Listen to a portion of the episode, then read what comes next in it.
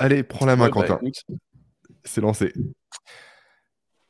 on va parler d'un super sujet aujourd'hui. Euh, c'est cette idée de sabotage. Tu vois vraiment que j'ai- travaillé les dernières années là où je, où je, je m'étais formé auprès de Shirzad Chamin, un, un enseignant à Stanford, qui m'a un peu ouvert les yeux sur pas mal de trucs. Tu sais, on en a parlé plusieurs fois, toi et moi, et j'ai- j'aime beaucoup. euh, je pense que le fondement de mon travail se situe sur le discours interne, donc sur les, les mots qu'on utilise pour décrire notre réalité, décrire notre quotidien. Et à quel point c'est important. Et en fait, quand j'ai lu ce bou- ce- le bouquin de Shirzad Chamin, La Positive Intelligence, il y a, il y a un an et demi maintenant, Mhm.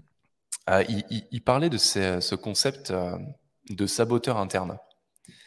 Alors, tu vois, j'ai toujours eu cette idée de se dire que, euh, effectivement, on a une capacité illimitée à s'auto-saboter. Euh, on est toujours les seuls, à- on, on est les- la première personne, en fait, à se mettre en travers de notre propre chemin euh, au quotidien, qu'on soit entrepreneur ou pas d'ailleurs. C'est vraiment, c'est vraiment un schéma, euh, un schéma récurrent chez les êtres humains en général. Parce qu'on réfléchit trop, j'en sais rien, mais en tout cas, ça vient de, ça vient de notre cerveau. Et, et en fait, euh, Shirzad, lui, a vraiment créé un concept que j'aime bien parce qu'il est imagé, avec cette idée qu'il y a hum, différents saboteurs. Euh, donc, euh, en fait, on a différentes manières de se saboter au quotidien. Et ce qui est assez marrant, c'est que quand on parle de cette idée de sabotage interne, j'ai remarqué que souvent, c'est un truc qui parle aux gens. Tu vas te Mhm. dire, ah ouais, c'est. euh, mais qu'est-ce que tu entends par saboteur? Je dis, bah, c'est cette petite voix dans ta tête qui te hurle dessus en disant à quel point tu es nul, ou euh, à quel point tu devrais arrêter de te prendre la tête, ou à quel point tu devrais pas faire telle tâche, ou à quel point euh, tu devrais te mettre à procrastiner, de manière totalement inconsciente, mais c'est grosso modo ce que ta petite voix dans ta tête te dit. Et, euh, ce que j'aime beaucoup en fait dans cette idée de sabotage interne, c'est que euh, Shirzad Chamin a énormément simplifié les choses en se disant en gros il y a, y a 10 archétypes et, sans rentrer dans des trucs dans des trucs velus un peu bizarres euh, de pseudo développement personnel et compagnie.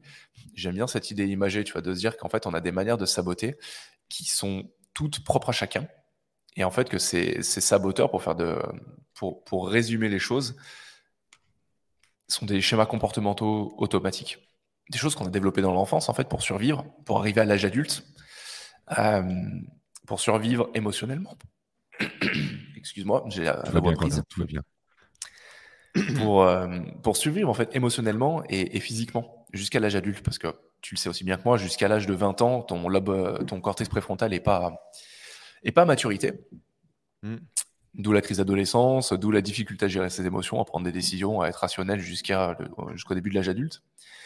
Et ce qui est intéressant, c'est qu'en fait, ces saboteurs, donc ces schémas comportementaux automatiques qu'on développe dans l'enfance, dans l'adolescence, qui sont en fait euh, issus de différentes phases de notre vie, différents, euh, différents challenges qu'on a, pu, euh, qu'on a pu rencontrer, qu'on a eu une enfance difficile ou non d'ailleurs, on les développe tous de manière difficile, enfin de manière, euh, de manière autonome, euh, font que ces schémas comportementaux automatiques deviennent tellement ancrés dans notre personnalité qu'on a souvent tendance à, à en faire une partie de nous-mêmes, en tout cas à la voir comme une partie de nous-mêmes.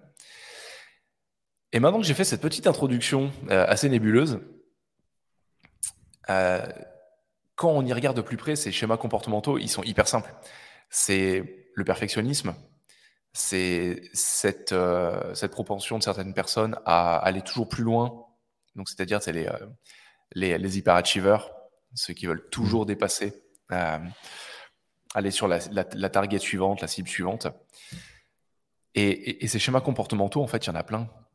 On a une capacité infinie à se juger nous, à juger les autres, à juger les circonstances de notre vie. Euh, certains vont être donc perfectionnistes, il y en a d'autres qui vont se comporter plus comme des victimes. Et, ça, en fait, c'est des schémas comportementaux qui sont, qui sont représentés chez tout le monde, avec souvent deux, trois qui sont marqués. Et pour le remettre dans le contexte de papa preneur, moi, ça a été quelque chose vraiment de d'hyper puissant, parce que je me suis rendu compte que mes, mes plus grosses failles en tant que papa et en tant qu'entrepreneur ressortaient de, de cette capacité à m'auto-saboter. Par exemple, chez moi, tu vois, les, euh, les deux principaux saboteurs que tu peux, euh, tu peux définir directement sur le site Positive Intelligence en faisant euh, l'assessment sur les saboteurs, c'était le restless, donc celui qui se repose jamais, qui s'arrête jamais, mmh hyperachiever. Et ce qui est intéressant, c'est que, ce sont des choses que j'ai toujours intuitivement su. Mais par contre, le jour où euh, j'ai eu les résultats du test et que je les ai vus avec les descriptions, parce que franchement, le test, euh, j'invite d'ailleurs ceux qui écoutent à le faire parce que c'est euh, hyper intéressant. ça te donne une, une, visibilité sur tes angles morts, sur tes schémas comportementaux automatiques et donc ce qui te permet, a priori, toi, la manière dont tu le perçois, qui t'a permis d'arriver jusqu'ici, qui t'a permis d'être performant, mais qu'au final te permet aussi quand tu pousses les choses à l'extrême, de, te foutre dans le jus inutilement, d'avoir une vision sur euh, quels sont ces angles morts, comment ils sont constitués, quelle est leur signification, d'où est-ce qu'ils proviennent. Et pour moi, ça a été vraiment intéressant parce que tu vois, euh, par exemple, je on m'a toujours dit que j'étais quelqu'un de très speed, que je m'arrêtais jamais. Mmh Soit ma famille, mes parents, mes amis. Et ce qui est intéressant en fait avec les saboteurs, c'est que c'est le revers de la médaille de nos plus grosses forces. Tu vois, par exemple, pour moi, le fait que je sois euh, quelqu'un d'agité qui s'arrête jamais, toute ma vie, ça a été une énorme force. On disait, tu es quelqu'un qui d'abord d'énergie, qui s'arrête jamais, tu peux, tu es tout le temps en train de faire quelque chose, tout le temps en train de pousser, tout le temps en train d'aller plus loin, tout le temps en train de pousser tes limites. Et, euh, j'avais pas mal de potes ou de personnes de ma famille qui étaient admiratifs de ça. Sauf qu'en fait, tu as toujours le revers de la médaille. Et, ça, tu vois, je pense à la plus grosse prise de conscience que j'ai eue sur le sabotage, parce que c'est de se poser la question, mais ce sabotage, il intervient quand? Et en fait, il intervient quand tu pousses trop à l'extrême tes plus grosses forces. Ok. Par exemple, tu vois, moi, tout le monde disait que c'était une force ce que j'avais, sauf que moi, le fait d'être euh, constamment en train de faire quelque chose, je me suis rendu compte avec le temps, et notamment avec ce travail que j'ai fait en travaillant avec Sherzad Chamin, que en fait, c'était la source de mon anxiété. Depuis que je suis gamin, je suis quelqu'un d'hyper anxieux, hyper stressé, parce que je suis tout le temps en train de faire quelque chose. Et bah, c'est pas parce que je fais tout le temps quelque chose que je suis euh, productif, que je suis dans l'action. Il y a beaucoup des choses que je faisais qui étaient juste euh, un, schéma comportemental, automatique. J'avais pris l'habitude de tout le temps faire quelque chose, toujours combler mon temps, de ne jamais rien faire. Parce que pour moi, euh, c'est les flemmards qui font rien et compagnie. Et en fait, tu te rends compte qu'il y a peut-être, allez, je, vais, je vais caricaturer, mais 50% des choses que je faisais, qui n'avait pas d'impact concret et direct sur la qualité de ma vie. Et au contraire, elle faisait que, vu que je ne m'arrêtais jamais, j'étais stressé, j'étais anxieux, parce que j'étais tout le temps en train de me dire qu'est-ce que je vais faire quand j'aurai atteint ça? était tout le temps à la course, un peu à courir, à, jouer à la balle avec ton, avec ton ego. tu te fixes des objectifs et tu es tout le temps en train en fait, de jeter ton ego en avant, courir après. Une fois que tu l'as attrapé, tu dis OK, maintenant je lance où était tout le mmh temps en train de faire ça du matin au soir. Et ce qui est intéressant, c'est que ça, effectivement, c'est un des saboteurs, mais mais il y en a plein. Il y en a plein. Le perfectionnisme, c'est euh, à la fois une, une, grande compétence, cette envie de rechercher l'excellence, mais ça peut être une énorme manière de se saboter au quotidien. Euh, qui peut engendrer la procrastination. Il y en a beaucoup qui disent perfectionniste et qui voient ça comme une énorme qualité, mais quand tu le pousses à l'extrême, en fait, tu proposes rien c'est jamais assez bien, c'est jamais assez parfait. Donc tu lances jamais le produit, tu lances jamais le service. Ça, en tant qu'entrepreneur, c'est un énorme sujet. Et, non, mais tu vois, entièrement raison. Je sais, qu'on avait fait une présentation à tes, euh, à tes abonnés, euh, certains abonnés de ton podcast. Et, euh, et sujet, le, sujet avait été assez marquant. J'avais eu pas mal de retours positifs. Et toi aussi, ça, mm. ça t'avait pas mal intéressé, justement, ce sujet. Toi, t'en avais retiré quoi, d'ailleurs, de cette idée de sabotage? Heureusement, je me rappelle plus les saboteurs que j'avais. Euh, je crois que les avoir transmis à l'époque, mais je m'en souviens plus.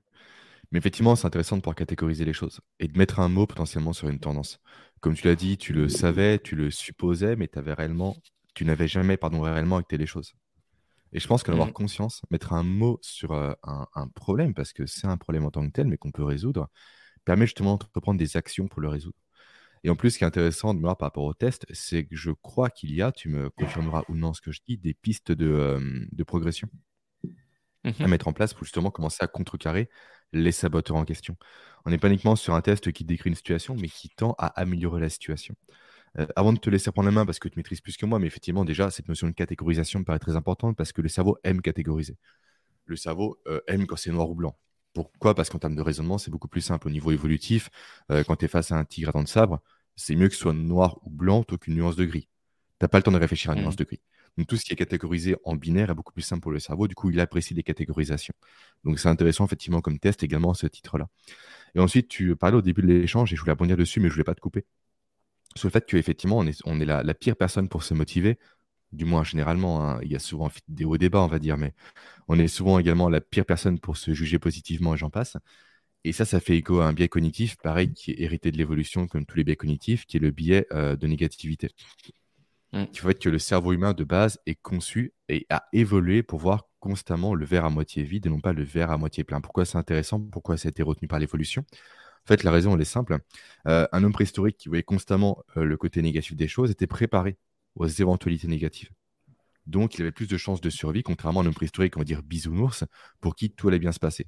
Et forcément, quand un imprévu survenait, le mec préparé avait plus de chances de survivre que le mec non préparé. Donc, ces gènes, on va dire en quelque sorte, de négativité se sont transmises jusqu'à aujourd'hui. Et on en fait encore les frais malgré le fait qu'on ne vit plus aujourd'hui dans une savane. Mais du coup, ça se traduit comment? Par un discours interne qui est négatif. Et ce discours interne, c'est intéressant parce que j'ai fait une vidéo récemment sur ma chaîne YouTube personnelle sur euh, tous les travaux de Carl Friston en lien avec la productivité. Et notamment le fait, effectivement, qu'un discours interne fait en sorte que le cerveau, dont le but premier est de conserver son énergie pour assurer notre survie, ne va pas allouer d'énergie à la réalisation d'une tâche. Je prends souvent l'exemple de la musculation. Tu es face à une barre, tu te dis cache, elle va être trop lourde. Je vais pas réussir, ça va être compliqué, euh, je suis mauvais, j'en passe. Automatiquement, ton cerveau, qu'est-ce qu'il va faire? Il va se dire Ok, pourquoi allouer de l'énergie qui est si précieuse pour moi pour faire cette tâche alors que je sais concrètement que je vais pas la réussir? Et du coup, on crée quoi? Une prophétie autoréalis- autoréalisatrice pardon, dans laquelle on se dit qu'on va échouer, du coup, on va échouer. Est-ce que ça veut dire pour autant, effectivement, que se dire l'inverse, je vais réussir à porter cette barre qui est extrêmement lourde sans qu'on ait les capacités, va nous aider à le faire? Non. Ça va juste contribuer potentiellement à réussir. C'est pas une garantie, mais c'est une contribution supplémentaire. Et en productivité, c'est pareil. Je suis un aparté, j'en ai conscience, mais c'est un sujet qui est vraiment important et qui me tient à cœur. Ah, c'est inté- intéressant. ouais. interne dont tu as parlé. Et en productivité, du coup, c'est pareil. En fait, si on se dit effectivement, euh, mon enfant, pour raccrocher avec Papa Preneur, parce que c'est le but du podcast, euh, il est parti à la sieste, ça fait une heure qu'il dort. Maintenant, il peut se réveiller à n'importe quel moment. J'aurai jamais le temps de faire ça. Oui, bah effectivement, tu n'auras jamais le temps de faire ça. Pourquoi? Parce que ton cerveau ne mettra pas l'énergie nécessaire pour te donner la capacité de faire ce que tu as à faire en moins de temps. Donc forcément, par temps Mm. défaitiste, tu conditionnes ton métabolisme, tu conditionnes ton cerveau, tes capacités cognitives, ta motivation, ta productivité, ton efficience et j'en passe, à sous-performer, à être à un niveau inférieur que leur niveau euh, maximal potentiel. Et c'est pourquoi effectivement, j'invite souvent mes clients que je coach et que j'accompagne à prendre le temps de noter leur discours interne pour réduire ce qu'on appelle le phénomène d'erreur somatique. L'erreur somatique, qu'est-ce que c'est? C'est l'écart entre la prévision et la réalité. Parce qu'on l'a déjà évoqué précédemment dans les podcasts passés, le cerveau est un organe anticipatif. Il anticipe les conséquences de ses actions. Et donc, constamment, son but, c'est de réduire cette prévision-là. Parce que plus il, euh, dire, plus il fera coller la prévision à la réalité, moins d'énergie sera gaspillée. Donc, si on peut précisément analyser son discours interne pour adapter les tâches qu'on va faire en fonction de ce dernier, on va réduire l'erreur somatique et donc le gain, euh, le gaspillage d'énergie. Et également, autre chose importante à mettre en place, c'est le fait d'analyser également euh, l'erreur somatique a posteriori, une fois qu'on a fait la tâche. Réellement, prendre conscience de OK, ma prévision c'était ça, la réalité c'était ça. L'écart, je dis n'importe quoi, mais de 10. Ça veut rien dire, mais grosso modo, si on mettait une échelle arbitraire, ce serait 10. Comment est-ce que je peux faire pour la prochaine fois pour que cet écart passe à 8, à 7, à 6, à 5 Est-ce que je dois effectivement changer de tâche? Est-ce que je dois faire en sorte que la tâche soit moins compliquée, plus la découper, etc. Pour réellement faire en sorte que ma prévision colle à la réalité. Pour ne pas à nouveau perdre trop d'énergie, parce que quand on manque d'énergie, forcément déjà, à nouveau, on place le cerveau dans une condition pour ne pas réussir. Et en plus, on s'épuise pour le reste. Et on se crame beaucoup trop tôt dans la journée pour accomplir tout ce qu'on a à faire. Et quand on n'est pas preneur, on a tellement peu de temps à disposition généralement, surtout durant les premiers mois, voire la première année et demie, on va dire, qu'on ne peut pas se permettre de ne pas avoir assez d'énergie au quotidien. Et c'est pour ça qu'on bosse actuellement, Quentin, d'ailleurs, sur une, une formation gratuite pour euh, réunir un peu nos... Euh, ta fille à 4 ans, je crois, de mémoire. Hein. C'est comme mon premier fils. Euh, elle va avoir 4 ans dans 2 mois, ouais. Ouais, donc on a quasiment Dans deux 10 mois. ans de, de papaprenariat à, à tous les deux cumulés, on va dire, en quelque sorte.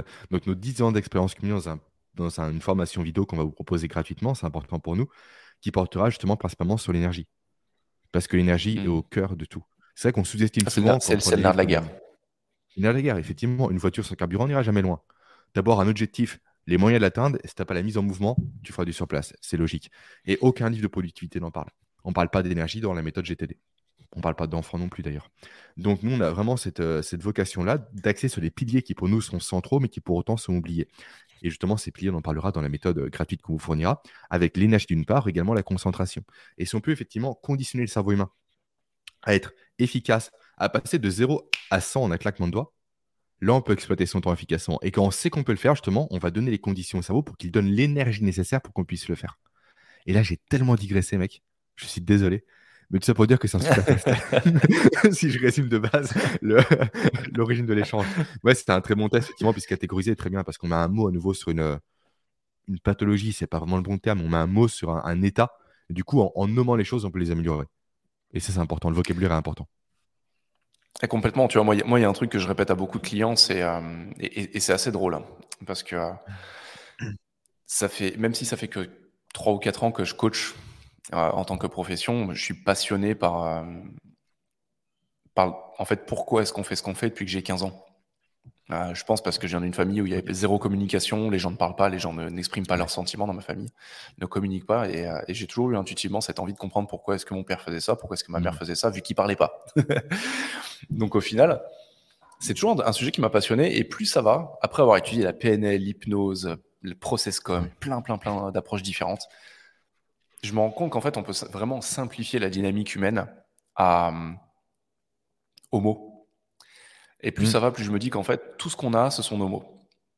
Parce que les mots que tu utilises pour communiquer avec quelqu'un, c'est le message que tu vas envoyer. La qualité de ton message que tu, que tu vas transmettre à quelqu'un est liée à la précision des mots que tu vas utiliser dans un certain contexte.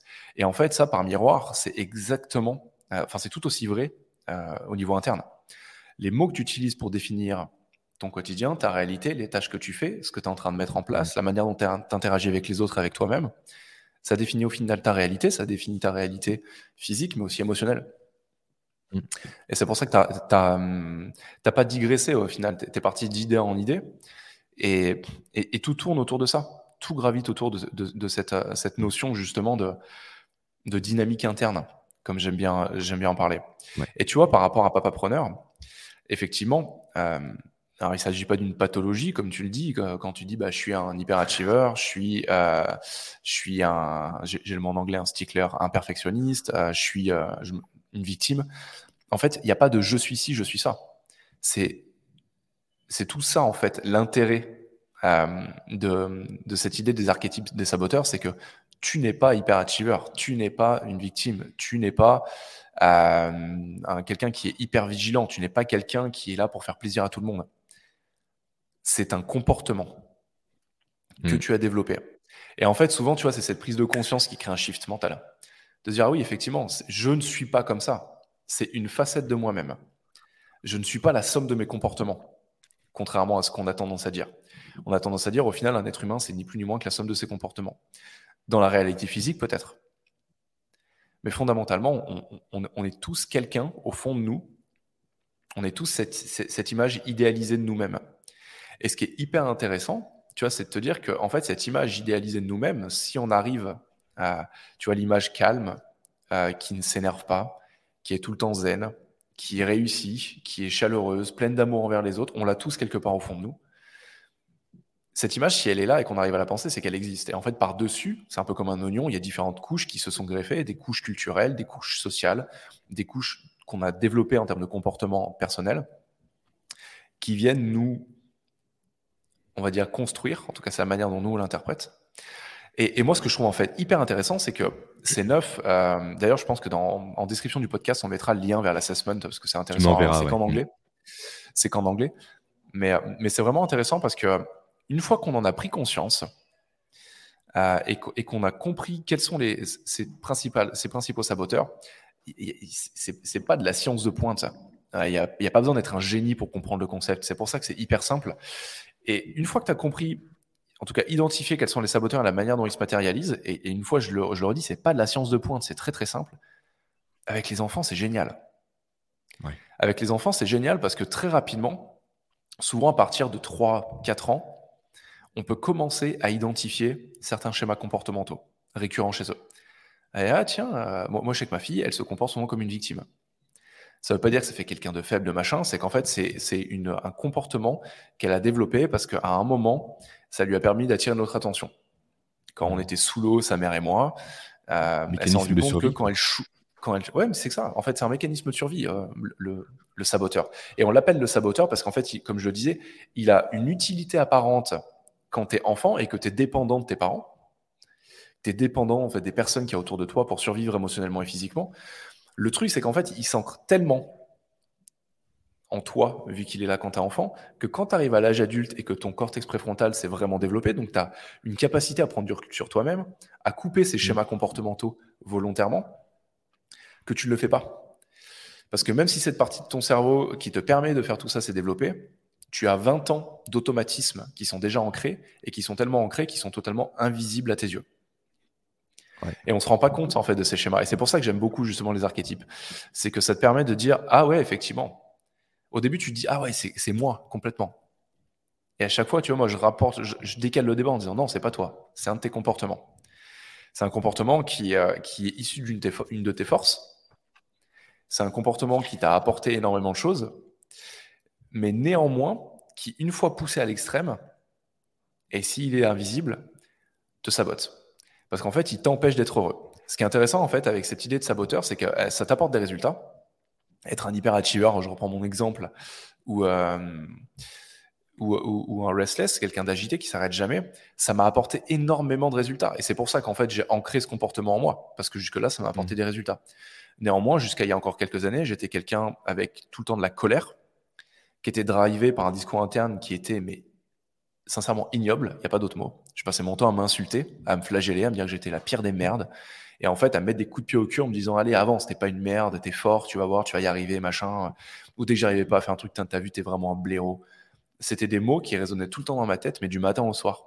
Et ça m'a apporté des résultats ça m'a permis d'être directeur dans une banque privée à 29 ans ça m'a permis de créer ma boîte à 30 ans d'être consultant pour des banques privées de développer mon euh, ma société et tout et, et d'être sportif de haut niveau tout ça néanmoins j'avais cet aspect performance mais j'avais pas l'aspect bien-être et c'est ça qui est hyper vicieux euh, avec les saboteurs. C'est que oui, ça t'apporte des résultats, donc ils ont l'air d'être bénéfiques. Néanmoins, ils te font évoluer à travers des émotions négatives. Des émotions négatives qui, oui, t'apportent des résultats. Mais effectivement, quand tu apprends quelques, techniques, et d'ailleurs, je pense qu'on en parlera dans la formation gratuite, c'est en fait, ça revient à, une idée que tu as, que as présentée pendant ce que tu as appelé ta digression, mais qui était au final hyper intéressante. C'est de se dire que notre cerveau, c'est une machine à créer du sens. Il a besoin, effectivement, de, de, créer du sens. C'est pour ça que nos enfants posent toujours la question pourquoi, pourquoi, pourquoi, pourquoi, pourquoi, pourquoi? Mm. Parce que fondamentalement, notre cerveau a besoin de savoir. Et en fait, quand notre cerveau euh, commence à créer des prédictions, parce que comme tu, l'as dit, Jérémy, c'est une machine prédictive, il est là pour faire des, faire des projections et se dire tiens, euh, si je fais ça, quelles vont être les conséquences et quels résultats potentiels euh, je peux espérer? Euh, notre cerveau fait ça, et ce qui est hyper intéressant, c'est que toutes les études montrent qu'il est nul. Il est complètement nul à ça. Parce qu'en fait, il se base sur une base de données qui est le passé. Et la manière dont il va créer du sens, c'est de se dire j'ai cette base de données interne qui est en fait mes expériences passées. Il va en faire une projection linéaire dans le futur en se disant il s'est passé ça dans mon passé, voilà ce que potentiellement il peut arriver dans le futur. Mais en fait, le cerveau réfléchit de manière linéaire, il est absolument pas capable de réfléchir de manière chaotique donc c'est la, manière dont fonctionne la réalité, ni de manière exponentielle. C'est pour ça que lors du coronavirus, on a eu tellement de mal à comprendre que tu allais serrer la main à quelqu'un, tu mettais pas de masque, tu t'étais pas lavé les mains, c'est pas grave, c'est qu'une personne. Sauf qu'en fait, une personne fréquente cinq autres personnes, et, la croissance de ce virus, en fait, était exponentielle, et le cerveau n'a pas cette capacité à réfléchir de manière exponentielle. Et comportementalement parlant, c'est intéressant parce que tu es tout le temps en train de faire des projections linéaires sur ta vie. Et, mmh. c'est, et là, c'est moi qui digresse, tu vois, c'est de se dire, on est tout le temps en train de se fixer des objectifs selon euh, une manière linéaire. Et ton raisonnement est intéressant de se dire comment est-ce que je peux réduire l'écart entre euh, le résultat que j'ai eu et la réalité, tout en prenant conscience que cet écart, il sera jamais de zéro. Parce que tu es sur un, un, objectif qui est mouvant. Tes idéaux, tes désirs, ils bougent de jour en jour, ils bougent de semaine en semaine, ils bougent de mois en mois et d'année en année. Et en fait, tant que tu raisonnes sous une dynamique. C'est euh, comment il s'appelle? C'est Dan Sullivan qui parle de cette idée d'écart et de gain. C'est que quand tu pars du principe qu'il y, y, a ta réussite et que tu l'évalues par rapport euh, à, ton idéal, à tes désirs, tu es tout le temps en train de, de l'évaluer vis-à-vis d'une cible mouvante. D'où ce Mhm. phénomène de se dire, et ça c'est hyper, hyper violent en entrepreneuriat, que tu es tout le temps en train de courir après un truc. C'est en fait l'hédonic treadmill, le tapis roulant hédonique. De dire, tu es tout le temps en train de, de, de chasser un objectif qui est mouvant. Donc une fois que tu l'atteins, tes, tes désirs ont déjà évolué. Et tu es tout le temps en train de courir après quelque chose. Et ça, tu vois, c'est ce que Dan Sullivan, euh, qui est un des plus grands coachs, euh, business coach du monde, euh, appelle l'écart. Tu es dans, une, dans, dans, un mindset en fait d'écart, un état d'esprit d'écart. Tu es tout le temps en train de te comparer à, à, ton idéal, sachant que ton idéal évolue tout le temps. Et ce qui est intéressant, c'est que lui, euh, toujours pour allier cette performance et ce bien-être, il dit c'est plus simple euh, et plus sain, surtout, pas plus simple, mais plus sain, de matérialiser, enfin d'évaluer ta réussite actuelle à ton point de départ. Et à toujours regarder en fait d'où je suis parti et quels sont les gains que j'ai obtenus jusqu'à aujourd'hui. Et ça, en fait, c'est beaucoup plus simple parce que tu es sur une dynamique qui est positive. Ça te permet de tout le temps regarder derrière toi, de tout le temps dire, OK, qu'est-ce que j'ai acquis?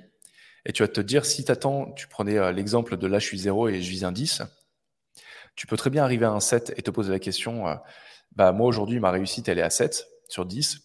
Mon idéal, il était à 10. Qu'est-ce que je peux faire pour arriver à 10 et combler cet écart? Mais tu seras toujours dans cette dynamique négative de te dire il faut que j'arrive à combler un écart, ou tu peux te dire tiens, je suis à 7, je suis à 8, et regarder derrière toi, te dire ok, qu'est-ce que j'ai accompli? J'ai accompli tout ça. Et te dire, d'être dans cette dynamique de gain, de dire qu'est-ce que je peux maintenant mettre en place pour avancer, sachant que j'atteindrai jamais en fait le 10, parce que c'est un 10 qui évolue tout le temps. Et cette dynamique, elle, elle, elle te permet de, ce qu'on dit en fait assez régulièrement en entrepreneuriat, de tomber amoureux du process, du chemin, ouais. sans te focaliser sur l'arrivée. Et ça, tu vois, par exemple, pour revenir aux saboteurs, il faut savoir que nos saboteurs internes, ce sont les premiers qui vont nous foutre dans cette dynamique d'écart. Tu vois, de toujours courir après quelque chose qu'on n'arrive pas à atteindre, de toujours nous flageller émotionnellement, de nous flageller mentalement sur le fait qu'on n'est pas assez, qu'on n'est pas assez bien, qu'on n'est pas au niveau, qu'on n'est pas assez fort, qu'on n'est pas assez beau, qu'on n'est pas assez intelligent, qu'on n'est pas assez, euh, qu'on n'a pas assez de valeur. Et, et, bien que depuis l'enfance, il nous ait été utile, une fois qu'on commence à prendre conscience qu'il suffit juste de revenir dans le présent, de se recentrer quelques secondes, de prendre conscience de ce petit discours interne qui est en train de s'installer dans notre tête et qui est en train de nous faire virer dans une spirale émotionnelle négative, plus vite ça, on en prend conscience, plus vite on a la capacité de, de stopper. De dire, tiens, je suis en train, encore en train de partir dans un trip. Un trip mmh. mental où je me parle mal, où je me sabote. Et en fait, là, c'est plus, enfin, c'est même pas, tu vois, je me sabote, je faire une distinction. C'est, il y a mon saboteur, il y a ce schéma comportemental qui est en train de, de prendre le lead. Et j'ai, à ce moment-là, la capacité de dire stop, de lui enlever les mains du volant et de dire non, c'est moi qui conduis. Et ce concept, pour moi, il est vraiment fondamental. Je commence à essayer de l'inculquer à ma fille. Mais ça, elle, a une tendance euh, hyper un peu comme moi au final, à jamais s'arrêter. Mais vu que je sais à quel point ça m'a foutu dans le jus toute ma vie, à quel point ça m'a été alors bénéfique dans certains sens, mais émotionnellement ça m'a plus généré des émotions négatives qu'autre chose. J'essaie de commencer à lui faire prendre conscience que tu vois le but en fait, c'est à partir de 5-6 ans, je pense qu'elle commencera à prendre conscience de ça. Mais petit à petit l'amener à se recentrer, à respirer, à se poser, à couper, à réfléchir, à être plus dans le présent en fait. Parce que elle commence à développer ces schémas comportementaux automatiques que moi j'arrive à repérer assez facilement ce que je vais utiliser avec mes clients. Et de te rendre compte à quel point c'est facilement sur le développement des enfants. Tu vas te dire, ah tiens, effectivement, euh, elle commence à avoir un petit côté perfectionniste, à vouloir faire les trucs elle-même, ça doit être nickel, ça doit être machin. Avoir ce côté euh, hyper achiever, un, un hyperachiever, fondamentalement, c'est quelqu'un qui attache son identité à sa réussite. Donc, tu vois, elle, quand tout va bien, quand elle est belle, quand elle est bien habillée, c'est dingue. C'est une fille de 3 ans et demi, elle est tout en talon avec son petit sac. Euh, on ne sait pas d'où elle tient ça, parce que ma femme n'est pas comme ça. Elle est très coquette. Et quand elle se sent pas belle, c'est la fin du monde. Tu vois Mhm. Ou quand elle n'arrive pas à faire, à avoir le résultat qu'elle attend, lorsqu'elle fait un puzzle, lorsqu'elle fait un dessin, un machin, elle s'énerve et, et elle arrête, elle fait autre chose elle passe à autre chose. Et en fait, tout va bien quand elle, a, quand y arrive, et quand elle n'y arrive pas, tout va mal, c'est la crise. Et ça, c'est ce côté hyper achiever, tu vois, qui, qui en fait, tu, tu, te, tu tapes sur l'épaule quand tout va bien. Et ce qui est intéressant, c'est de te dire, moi, j'ai vu tout ce que ça m'a apporté bénéfiquement et négativement, et de commencer très tôt, euh, en tant que papa preneur, à lui commencer à lui faire poser le doigt sur ses comportements. Mm. Parce que le but, c'est que j'ai envie qu'elle soit performante, mais j'ai aussi envie qu'elle soit heureuse. Et je pense que ça, c'est un truc que nous, tu vois, en tant que parents, en en prenant conscience nous-mêmes, on peut aider nos enfants à, en prendre conscience et avoir une vie euh, qui allie bien-être et performance. Merci pour euh, ce long discours, Quentin. J'ai pris des notes pour te dire. En fait, c'est que de base, j'aime interrompre les gens. Et là, je dis non, c'est bon, il est parti. C'est nickel, je vais le laisser dérouler parce que c'était parfait. Euh, il y a plusieurs éléments effectivement que tu dis qui sont vraiment passionnants et vraiment intéressants. Notamment cette distinction à faire entre je suis et c'est mon comportement. C'est deux choses vraiment importantes à mettre en, distinction, même en opposition, j'ai envie de dire. En fait, ça, le fait de se dire je suis quelque chose ou tu es quelque chose, potentiellement en désignant quelqu'un, euh, crée un, effet, un, phénomène cognitif à nouveau qu'on appelle l'étiquetage, que tu connais très bien, je pense. Mmh. Le fait, en fait, simplement qu'on accole un, un stéréotype à quelqu'un, et le cerveau, à nouveau, étant conditionné pour anticiper les choses, va tâcher d'anticiper son futur au regard et au prisme de l'étiquette qui lui a été collée. Donc mmh. forcément, en fait, on se définit et on devient la définition que l'on s'est imposée ou qu'on nous impose aussi. Et ça, j'en parlerai après. Et c'est pourquoi, typiquement, ma, ma compagne est victime d'insomnie, Aurélie, que tu, euh, que tu connais par mon biais, du coup. Et elle a un podcast mmh. par rapport à ça, mais peu importe. Mais c'est vrai que souvent, j'ai tendance à lui dire euh, Ok, tes clients sont insomniaques. Non, ils sont victimes d'insomnie. C'est mmh. différent. Ils se sont définis comme insomniaques. Voilà, du coup, mmh. ils se sont définis comme tels. Et là, c'est pas bon. Parce que quand on se définit par rapport à quelque chose, on veut rester cette chose-là. Ça devient notre identité. Donc, si on, si on, se définit comme étant insomniaque, on restera insomniaque. Mais si on devient victime d'insomnie, on voit que c'est un élément qui est exogène, du coup, qui est différent de nous, qui est dans nous, mais qui n'est pas réellement à nous, on va dire. Et du coup, on peut le corriger, cet élément. Donc, c'est important, effectivement, par rapport à, à vous-même qui nous écoutez, de ne pas vous étiqueter. Également, de ne pas étiqueter vos enfants. Et là, je fais écho à deux effets dont j'ai déjà parlé, mais qu'il est important, je pense, de rappeler, c'est l'effet golem et l'effet pygmalion. Et en fait, ça fait écho à des travaux menés par un chercheur, alors il y en a même deux, pardon, euh, Rosenthal et Fobb, qui sont allés dans l'école Doc School, une école aux États-Unis, euh, précisément où elle était, je ne sais plus, mais c'est pas important. Mais c'est une école qui est très, pauvre. du moins qui était, est-ce qu'elle est encore, ça j'en sais rien, peu mmh. importe. Et en fait, ils, se sont présentés là-bas comme étant des, euh, chercheurs pour Harvard, alors que ce n'était pas le cas, c'était des chercheurs indépendants et financés par euh, un institut. Et ils ont dit au prof, fait, on va évaluer tous vos élèves au niveau de leur QI. Donc, ils ont fait passer un test à tous les élèves de QI. Et après, de façon arbitraire, ils ont truqué les résultats. Ils ont attribué euh, des résultats exceptionnels à 20% des élèves. Ils ont fait en sorte, après également, qu'il y ait une fuite de ces résultats au niveau des professeurs. Alors que l'origine, ça devait être confidentiel. Et euh, du coup, ils ont laissé un peu le temps faire. Et ils sont venus un an après. Et du coup, euh, un an après, ils ont évalué à nouveau les élèves au niveau de leur QI. Et ils ont comparé du coup les résultats de N-1, les vrais résultats, pas les faux qu'ils ont divulgués intentionnellement, et les résultats présents. Ils ont remarqué en fait une amélioration entre 5 et 20 points de QI chez les élèves pour lesquels ils ont truqué les tests, qu'ils ont majoré en Sachant que la distribution avait été totalement aléatoire. Aléatoire, complètement. Ça peut être le meilleur de l'école et le pire, les deux ont été surévalués. Typiquement, le cas a pu se présenter. Et du coup, pourquoi cet écart si important que les autres élèves, eux, ont stagné? Pour la simple et bonne raison que le, regard des professeurs a changé sur les élèves. Ils ont accordé plus de temps aux élèves, mm. plus euh, de bonnes intentions, plus de félicitations. Du coup, ils ont étiqueté positivement. Du coup, si on boucle ça par rapport aux travaux de Carl Friston par rapport à l'énergie libre, simplement en rassurant ces élèves en question, leur cerveau s'est dit Ok, je peux y arriver. Du coup, je peux libérer de l'énergie pour justement atteindre l'objectif qui m'est fixé. Contrairement aux autres qui, eux, ont été peut-être pas négligés, mais potentiellement juste laissés de côté. Effectivement, le cerveau ne s'est pas dit je peux y arriver. Il ne s'est pas dépassé, il n'a pas loué du coup mmh. d'énergie supplémentaire pour atteindre son but. Et ça qu'on peut se dire, ok, c'est isolé, etc. Donc déjà non, parce que ça a été reproduit. Et en plus, on retrouve ça chez tous les organismes vivants. Parce qu'avant, Rosenthal et Fob ont fait la même expérience sur des rats. Ils ont pris deux groupes de rats qu'ils ont donnés à des étudiants en leur disant, vous avez une semaine pour les entraîner à traverser un labyrinthe le plus efficacement possible. Mais en disant à la moitié des 12 étudiants, euh, grosso modo, vos rats, c'est des merdes, ils sont très lents, ils sont débiles, à l'autre groupe, ils sont super intelligents et rapides. Or que les rats étaient les mêmes, très clairement. Et sauf qu'une semaine après, effectivement, les rats dits intelligents et rapides ont surperformé par rapport aux rats dits débiles et lents. À nouveau pour la même raison, parce que les rats dits rapides ont été chouchoutés, ont été caressés, ont eu de l'amour, eu de l'affection. Du coup, ce qui les a conduits à faire ce test-là du labyrinthe beaucoup plus rapidement que les autres rats, alors qu'à nouveau, c'était les mêmes rats. Tout dire effectivement qu'étiqueter des gens, c'est une des pires choses à l'heure actuelle. Et euh, moi, ça fait écho à un comportement que je déplore chez les parents euh, modernes, hein, à dire à leur enfant euh, arrête de pleurer, t'es moche arrête de pleurer, t'es pas gentil.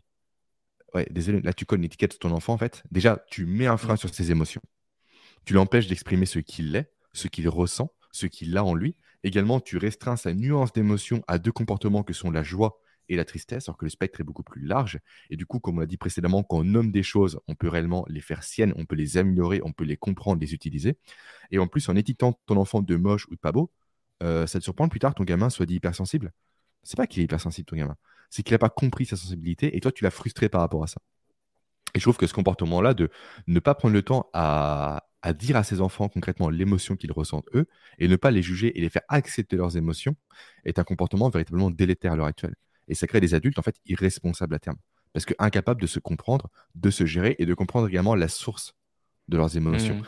Combien d'adultes, et moi le premier, je l'étais, hein, sont en colère sans savoir pourquoi? Ben voilà en fait. Si durant des années, euh, durant toute ton enfance, tes parents t'ont bloqué l'élément déclencheur en te disant simplement c'est rien, etc., euh, ne pleure pas, t'es un garçon, t'es fort, etc., un sujet que tu voulais aborder un podcast en plus, Quentin, automatiquement, l'enfant ne saura pas se gérer. Et donc plus tard, ce sont des adultes à nouveau incapables d'être autonomes, d'être efficaces. Et en plus, ça crée un élément, ce rebook par rapport à mon sujet de prédiction qui est la productivité, ça crée un terreau dans lequel en fait le corps va constamment s'épuiser. Parce qu'il va lutter contre lui-même. Il va pas comprendre ce qui lui arrive. Du coup, quand on ne comprend pas, forcément, on ne peut pas supprimer la cause première. Donc, qui dit lutte constante, dit forcément beaucoup d'énergie gaspillée, à s'énerver, à être en colère, à ne pas pouvoir corriger ça. Du coup, c'est qu'en plus une frustration supplémentaire ou cette notion de je canalise constamment mes émotions je ne les laisse pas s'exprimer. Du coup, ça demande de l'énergie pour les canaliser. Et du coup, toute l'énergie en question n'ira pas sur ma cognition, n'ira pas sur ma motivation, sur ma productivité, sur ma concentration et même sur ma santé. Et c'est là que c'est terrible. Donc, à nouveau, effectivement, n'étiquetez pas les gens, comme l'a dit Quentin euh, précédemment. L'autre élément avant de pas vous-même non plus. Oui, ni vous-même, effectivement. Ouais. Ni vous-même. Et avant que tu rebondisses, parce que je sens que tu as des choses à dire, Quentin, euh, tu parlais effectivement des, saboteurs comme étant des comportements euh, évolutifs. On, on l'a abordé rapidement tous les deux des stratégies, on va dire, pour que nos enfants, simplement, puissent être compris par nous et puissent avoir notre attention. Parce qu'un enfant au niveau mm. euh, préhistorique, s'il n'a pas l'intention, il meurt. C'est simple. Hein. Et même aujourd'hui, hein. un enfant, je suis désolé, mais euh, durant ces trois premières années, si on ne le nourrit pas, il meurt. On a un véritable pouvoir sur eux, hein, très clairement. On a une grosse responsabilité, c'est clair et net. Et donc, durant des années, potentiellement, ta fille, du coup, s'est mise en mode victime, sans être péjoratif, encore une fois, comme tu l'as dit. Et donc, elle a intégré le fait qu'en étant une victime, j'ai l'attention de papa et maman. Et du coup, ça crée quoi? Dans le cerveau Ça crée un schéma neuronal. Donc en fait, un chemin mmh. entre plusieurs neurones qui dit que c'est le chemin le plus économique. Dans mon cerveau, on reste cette notion d'économie d'énergie pour que mon comportement A déclenche le comportement B chez papa et maman, le comportement que moi j'attends. Et forcément, un circuit neuronal, en fait, c'est comme un chemin au début. Euh, un chemin qui n'existe pas au début, c'est que de l'herbe. On commence à le piétiner, l'herbe commence à s'affaisser, le chemin se dessine. Puis on piétine, moins l'herbe va repousser. Au bout d'un moment, ça crée carrément un sentier. Le sentier, à terme, on va le goudronner. On va le paver déjà, après on va le goudronner, après on va faire une route, puis une autoroute. Donc forcément, vous le savez très bien, entre circuler sur de l'herbe et circuler sur l'autoroute, on préfère l'autoroute parce que c'est plus rapide. Pour le cerveau, c'est pareil. Si durant des années, il a créé une autoroute pour se dire que si je suis une victime, j'ai ce que je veux comme comportement, comme euh, retour par rapport à mes parents, par rapport aux autres, pourquoi prendre un autre circuit beaucoup plus sinueux, beaucoup plus compliqué, beaucoup plus énergivore pour espérer, même pas être sûr, avoir le même résultat? Donc effectivement, c'est vrai que c'est un gros travail à faire. effectivement, quand on le dit, hein, c'est un outil qui est très simple, qui est ludique même, qui est gamifié, c'est fait exprès. Mais reste le fait que c'est un travail à faire derrière. Parce que l'idée, c'est quoi? C'est de changer vos circuits neuronaux. Et c'est faire en sorte que le circuit de la victime, pour le cas de ta fille encore une fois, euh, s'amenuise, redevienne un sentier il faut prendre des semaines de travail et surtout faire en sorte de créer un nouveau sentier avec moins de friction à la base qu'on va pouvoir emprunter pour le remplacer. Voilà, c'est vraiment la précision que je voulais faire en plus pour compléter tes propos qui déjà étaient vraiment intéressants. Euh, merci beaucoup parce qu'effectivement c'est exactement ça. Euh, ce que j'appelle saboteur, ce que j'appelle comportement automatique, ce qu'on appelle une routine, une habitude, au final c'est ça, c'est un chemin neuronal. Et ce qui est intéressant, juste pour ajouter par rapport à ce que tu disais, c'est que une fois que l'autoroute elle a été créée, il y a des stratégies. Moi, tu vois, souvent, je parle de, il faut six semaines, mais très intensives, pour arriver à la balance, de se dire, j'arrête de, euh, de prendre cette autoroute automatiquement parce que j'ai créé quelque chose d'autre. Et même si vous le faites toute votre vie, ces, schémas comportementaux sont tellement ancrés, ces schémas neuronaux mmh. sont tellement euh, développés qu'ils ne seront jamais supprimés. Jamais. On peut les faire réduire euh, à, un état de sentier, les faire passer d'autoroute à sentier, mais ils ont tellement été empruntés des centaines de milliers de fois au quotidien qu'ils ne disparaîtront jamais. C'est pour ça qu'on dit souvent que c'est plus difficile de créer une nouvelle habitude euh, que de la perdre. Et puis l'exemple le plus parlant, c'est les anciens alcooliques ou les anciens fumeurs, en fait. Ils peuvent arrêter 40 ans de leur vie. Si S'ils prennent un seul verre, ça réactive l'autoroute dont j'ai parlé et c'est fini. Du moins, les chances que ce soit fini, grosso modo, sont vraiment mmh. exponentielles, on va dire. Après, il y a des recherches qui sont intéressantes sur le sujet où en fait, on, se rend compte que quand tu commences à t'enlever l'étiquette d'alcoolique, de machin, euh, il y en a qui arrivent à, reboire un verre de temps en temps, qui arrivent à refumer une cigarette. Alors, je ne vais, pas parler d'héroïne et compagnie parce que ça, c'est moins fun. C'est un peu plus dopaminergique, on va dire. un poil plus. Mais, mais, ce qui est intéressant, c'est qu'effectivement, quand on enlève l'étiquette, euh, on se rend compte, c'est ceux qui, qui disent ça fait 40 ans que je suis alcoolique, effectivement, ils luttent contre un schéma comportemental qui est nocif pour eux, mais ils ont, il y a toujours cette étiquette de dire je suis alcoolique et je le resterai. Et il y a des recherches qui sont en train d'être menées sur le sujet, justement, de dire quand tu retires l'étiquette à travers un schéma, un, une espèce de, de process thérapeutique, process d'introspection, mmh. tu, la, tu la retires. Et justement, faire la distinction de ce n'est pas moi, c'est un comportement, les choses sont un peu plus simples et peuvent devenir beaucoup plus simples. Mais effectivement, c'est un travail. Tu vois, tu disais que c'est simple. Effectivement, c'est extrêmement simple. Ça n'empêche que c'est pas facile. Moi, c'est une de mes distinctions préférées, je pense, dans la vie. C'est cette mmh. distinction entre facile et simple. Il y a beaucoup de choses qui sont simples. Le changement, c'est simple. Le changement, il se passe en un claquement de doigts. Quand tu as pris conscience d'un truc que tu veux supprimer de ta vie, techniquement, tu ne vois plus la vie de la même, manière. Tu as changé. C'est simple. Par contre, pour matérialiser ce changement au quotidien et lui donner vie et le rendre automatique, c'est pas facile. Ça demande du travail, mmh. ça demande de la récurrence, ça demande de la répétition. effectivement, parce que le cerveau, c'est un gros flemmard. Le cerveau, lui, ce qu'il veut, c'est économiser de l'énergie. Et dans un premier temps, il comprendra pas le fait que tu veuilles changer de comportement, que tu veuilles te séparer d'un comportement qui t'a aidé a priori jusque-là, qui t'a apporté une, euh, qui t'a apporté une solution, qui t'a apporté un résultat a priori positif. Le cerveau, lui, s'en fout du positif, du négatif, il est très neutre. Lui, ce qu'il veut, c'est un résultat, de l'économie d'énergie, le chemin de moindre effort, et, mmh. c'est tout. Et quand volontairement tu veux changer une habitude, ah, tu veux changer un comportement, bah, au début, il bug un peu. Il dit Mais pourquoi tant de douleur? Pourquoi tant de souffrance? Pourquoi on devrait recommencer au début? Parce que ça me bouffe énormément d'énergie. Et c'est mmh. pour ça que c'est important d'avoir cette distinction, euh, de dire que ce sera, ce, chacun ce sera pas facile. Ah, on va y arriver. Non, non, j'ai fini. fini vas-y. Chacun de nos comportements, effectivement, est une stratégie de survie. Peu importe ce que vous faites. Boire du café, fumer une clope, aller courir, faire du sport, ça reste une stratégie de survie pour le cerveau. Parce qu'il ne raisonne qu'en termes de survie. Mais effectivement, changer de méthode qui, pour lui, a fonctionné durant des années, c'est très compliqué, comme tu l'as dit. Mmh. Et après, Tita, chaque on le dit, on le présente un peu de façon négative depuis tout à l'heure, mais il y a le côté positif aussi. Il y a le côté positif. Moi, très clairement, euh, je me colle des étiquettes volontairement, comme celle de sportif, ce qui me pousse à faire du sport. Même des fois, quand j'ai pas envie, etc., je suis sportif. Du coup, un sportif, qu'est-ce mmh. qu'il fait? Il ferait du sport. Est-ce que c'est pour autant que je n'écoute pas mon corps? Non. À nouveau, je suis flexible dans ma rigidité. Je sais que j'ai quatre séances de sport à faire par semaine de musculation. Idéalement, c'est lundi, mardi, jeudi, vendredi, parce que c'est là que je peux le faire plus efficacement, parce que mes enfants sont à l'école et j'en passe, du moins le plus grand. Mais si jamais euh, je suis trop fatigué un jour à cause d'une nuit mauvaise, à cause de mes enfants, à cause d'une surcharge de travail, je décale mes séances. Peu importe. Mais mine de rien, cette étiquette de je suis sportif, peut me pousser à me dire, OK, maintenant, en fait, c'est le mmh. dimanche, c'est ma dernière séance. Certes, j'ai pas trop envie. Le week-end été compliqué, etc. Je l'énergie de le faire, du coup, je le fais quand même. Je me motive, je le fais. Donc, effectivement, on peut également vous étiqueter vous positivement, comme pour vos enfants, en fait. C'est la même chose. Réellement, euh, typiquement, un comportement qui est évité par rapport aux enfants, mais qui est très compliqué parce que très français, euh, c'est de dire constamment c'est très bien. C'est très bien, c'est très bien, c'est très bien. En fait, constamment, en faisant ça, on va induire euh, le fait que votre enfant, que vos enfants, ça dépend du nombre que, vous avez, va faire les choses pour avoir ce très bien-là. Donc, sa motivation ne sera pas intrinsèque, mais extrinsèque. Je veux le très bien de papa, je veux le très bien de maman. À l'inverse, ce qu'il faut faire, c'est qualifier le comportement. Typiquement, super, mon chéri, tu as progressé au puzzle, tu es plus organisé. Du coup, on étiquette le côté organisation super, tu as résolu le problème, vraiment, tu as une bonne réflexion, tu as une bonne mémoire, tu as une bonne capacité d'analyse, tu as une bonne imagination. Du coup, on vient coller une étiquette positive sur ces traits de caractère que l'on veut faire développer chez notre enfant. Et ça, ça l'encourage, ça le motive. Plutôt que de dire constamment, c'est très bien, je suis fier de toi, etc. Il faut arrêter de faire en sorte que vos enfants euh, recherchent la fierté. C'est important qu'il l'ait, mais pas directement. Parce que constamment, à nouveau, on va créer chez eux une motivation qui va être extrinsèque et non pas intrinsèque. Donc, qui va constamment dépendre des autres pour être tourné vers l'action plutôt que de leur propre schéma interne et comportement interne. T'en penses quoi, toi qui mhm. coach beaucoup au niveau mental, Quentin?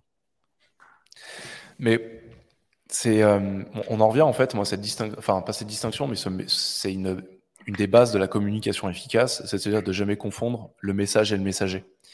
Et en fait, je trouve ça très juste parce que souvent on se dit c'est euh, c'est la dynamique de communication la plus importante, de jamais confondre le message et le messager, mais en fait tu peux l'extrapoler à l'être humain en général. Effectivement, il faut jamais euh, mélanger le comportement d'une personne et qui elle est. Il faut hum, limiter au maximum, justement, comme tu le dis, le fait de tout le temps dire c'est très bien, t'es génial, bravo, euh, super ma chérie et compagnie. C'est bien d'encourager. Néanmoins, effectivement, il faut, pas il faut arriver à, à être un peu plus fin que ça. La problématique qu'on a aujourd'hui dans notre société, c'est qu'on a un vocabulaire qui est euh, en voie de disparition, euh, qui est beaucoup moins fin qu'avant. On parle beaucoup de choses, de trucs, de machins, de ci, de ça, sans définir exactement ce que c'est. Et, euh, et, je, suis, entièrement d'accord avec ça, de faire très attention à, la manière dont on parle à, nos enfants, mais aussi dont on parle à nous-mêmes. Tu vois, tu parles de l'importance de l'étiquetage un travail que j'ai commencé à faire il y a quelques mois avec mes clients et qui est d'une puissance mais monstrueuse, c'est de faire euh, l'audit de ton discours interne. Ça, je le faisais déjà. Mais pour en fait isoler tout ce que tu penses ne pas être. Tu vois, tu dis euh, je pense que je suis nul, je pense que je suis pas intelligent, je pense que machin que truc. Et une fois que tu as, fait cet audit, ce bilan à l'écrit, c'est hyper important de le faire à l'écrit. Euh, tu peux commencer à en tirer des, étiquettes positives. Tu vois, on parle beaucoup de la psychologie positive, des affirmations positives, on dit je suis trop fort, je suis trop machin, je suis machin. Mm. Notre cerveau, il a un détecteur de conneries intégré. Euh, s'il n'y croit pas fondamentalement, il, ne donnera jamais vie au comportement qu'on s'affirme. C'est beaucoup plus complexe que ça. Par contre, ce qui est intéressant, c'est que quand on met sur papier le discours interne qui nous sabote, qui nous limite, c'est écrit noir, sur blanc, on peut commencer à en tirer des affirmations positives juste à côté. On dit par exemple, euh, je suis nul en maths. Ça va pas se transformer en je suis bon en maths. C'est pas possible. Le cerveau, il va se dire, mais il me prend vraiment pour mm. un débile, celui-là, c'est pas vrai, quoi. Mais c'est plutôt de se dire, je suis capable d'être meilleur en mathématiques. Mm. C'est une dynamique totalement différente ça paraît fin, ça paraît euh, être euh, un changement différent, mais en fait, euh, d'un côté, tu as un résultat, je suis bon en maths, et de l'autre côté, je suis capable d'être bon en maths. Il y a une dynamique vs un résultat. Et ce qui est intéressant, c'est que tu vois, j'ai commencé à faire ce que j'appelle le document. Et j'aime bien le faire avec mes clients. Donc, c'est d'isoler ce discours interne, de transformer ce discours interne en quelque chose de plus positif et de dynamique, de l'écrire, et que les personnes, pendant, j'ai envie de dire, toute leur vie, se répètent tous les jours leurs affirmations positives. Mais des affirmations positives qui sont concrètes, qui sont vraies, qui les tirent vers quelque chose qu'elles sont déjà fondamentalement et qu'elles savent être capables de faire. Et ça, en fait, ça te permet effectivement d'apposer des étiquettes choisies qui sont en opposition avec euh, tes saboteurs et qui te permettent de leur donner vie, de donner vie à ces comportements. Comme tu disais, je suis sportif. Quand tu dis euh, que tu es sportif et que tu n'as pas envie de t'entraîner, bah, quand tu es face à toi-même, que tu dis, bah non, un sportif, il fait quoi? Il s'entraîne, comme tu le dis. Mm. Donc en fait, tu réfléchis beaucoup moins. Et au début, ça paraît difficile, mais le cerveau apprend à répétition. Et plus tu lui répéteras que tu es sportif, plus tu lui répéteras que tu es capable d'être meilleur en maths si tu te bouges les fesses et que tu euh, et que apprends, que tu es capable d'être plus optimiste, que euh, tu es quelqu'un euh, qui partage son amour, que tu es quelqu'un qui communique facilement, et bien tout ça, petit à petit, ça va devenir réel. Parce que le cerveau, il va commencer aussi à chercher la vérité dans ce que tu lui dis. Donc il va chercher les situations où tu as bien communiqué, où tu as fait un bon raisonnement mathématique, où tu as exprimé ton amour de manière inconditionnelle à quelqu'un. Et, et c'est une boucle de rétroaction, en fait, qui se nourrit elle-même, une boucle, un cercle vertueux. La boucle confiance-compétence, on va dire. Plus tu vas faire quelque chose, plus ton cerveau va trouver des résultats, plus il va trouver des résultats, plus il va avoir confiance en sa capacité à les obtenir, plus il va commencer aussi à, à élargir cette compétence et vice-versa. Et tout ça, ça se nourrit. Et en plus, plus on va devenir euh, ce que l'on affirme devenir et ce que l'on veut devenir, plus on va le retranscrire dans le regard des autres. Exactement. Effectivement, si on est bienveillant, on se le dit, du coup, on le devient. Les autres nous qualifient de bienveillant, ce qui renforce l'étiquette et ce qui crée à nouveau un deuxième cercle vertueux. Donc, ouais, super mm. intéressant. Et euh, l'affirmation positive, comme quoi on fait les podcasts dans un quart d'heure, on la conserve ou pas? Où, est-ce qu'on arrête non, Franchement, tu sais quoi, on la garde. Ça va, ça va être le running gag de Papa Preneur. on va commencer tous les épisodes d'ailleurs Je dire, allez, cette fois, les gars, on vous promet qu'on fait un épisode de 15 minutes. 50 minutes plus tard, ils sont toujours là. C'est incroyable. Mais je pense qu'on a fait un peu le. Du moins, moi, je pense avoir fait le tour du sujet. On a abordé plusieurs, de... plusieurs éléments intéressants. Après, on va partir sur d'autres trucs connexes qui sont tout aussi intéressants, mais on est reparti pour une heure. Quoi. Clairement, oui, clairement.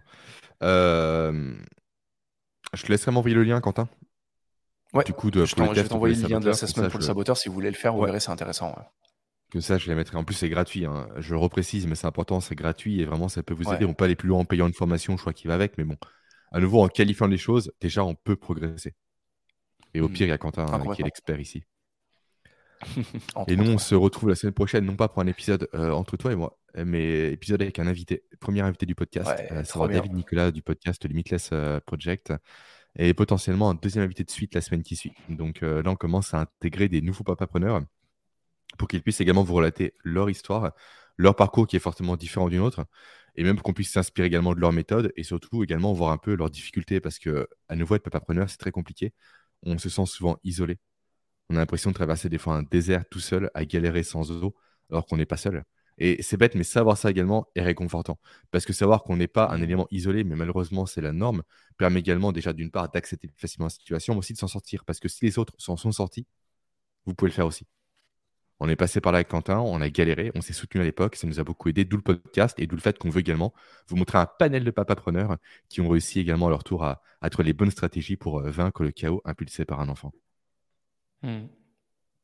Ah, ça va être chouette. Et ça sera tout, je pense. Ça, ouais, ça va être cool. c'est le, début d'un nouveau volet intéressant. Et on vous tient au courant, bien évidemment, sur la petite formation que l'on crée avec Quentin, une formation vidéo.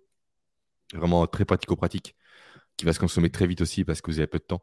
Euh, malgré le fait que nos podcasts durent une heure, on le sait très bien. Mais donc voilà, très pratico-pratique, très actionnable et avec réellement des, véritables victoires et des véritables améliorations à chaque module de formation. Donc là, on bosse dessus activement. Ouais, ça va, ça, va donner euh, lieu à ça. Ouais, juste pour dire, cette formation, le but, c'est qu'elle soit consommable en 10-15 minutes par jour, pas plus. on n'a pas envie que ça prenne ouais, du temps. Max, Et promis, ce ne sera pas le même running gag que le podcast. Et ça ne durera pas des heures. Mais, euh, mais non, ça va être cool. Ça va être cool, c'est important. Effectivement, nous, ce podcast, il est né de, euh, de notre relation avec Jérémy. On s'est trouvé un peu par hasard en se disant, on est tous les deux papapreneurs, on rencontre les mêmes galères, on n'a pas du tout les mêmes stratégies. Euh, et, et, en fait, d'échanger sur ça, d'échanger sur les points positifs, sur les, les points de douleur, c'est hyper important. Ça, c'est un truc auquel moi j'encourage beaucoup de clients qui sont papa ou maman et entrepreneurs. C'est de trouver des personnes dans la même situation qu'eux de pouvoir parler en fait. Juste ça, mais c'est mm. une dynamique de croissance qui est géniale. Ça fait du bien. On a besoin d'échanger. Complètement. Et ce sera, je pense, le, mot de la fin. Bonne journée à vous et puis du coup à la semaine prochaine pour le premier épisode d'interview sur euh, ce podcast. Allez. Bonne journée à tous. Ciao.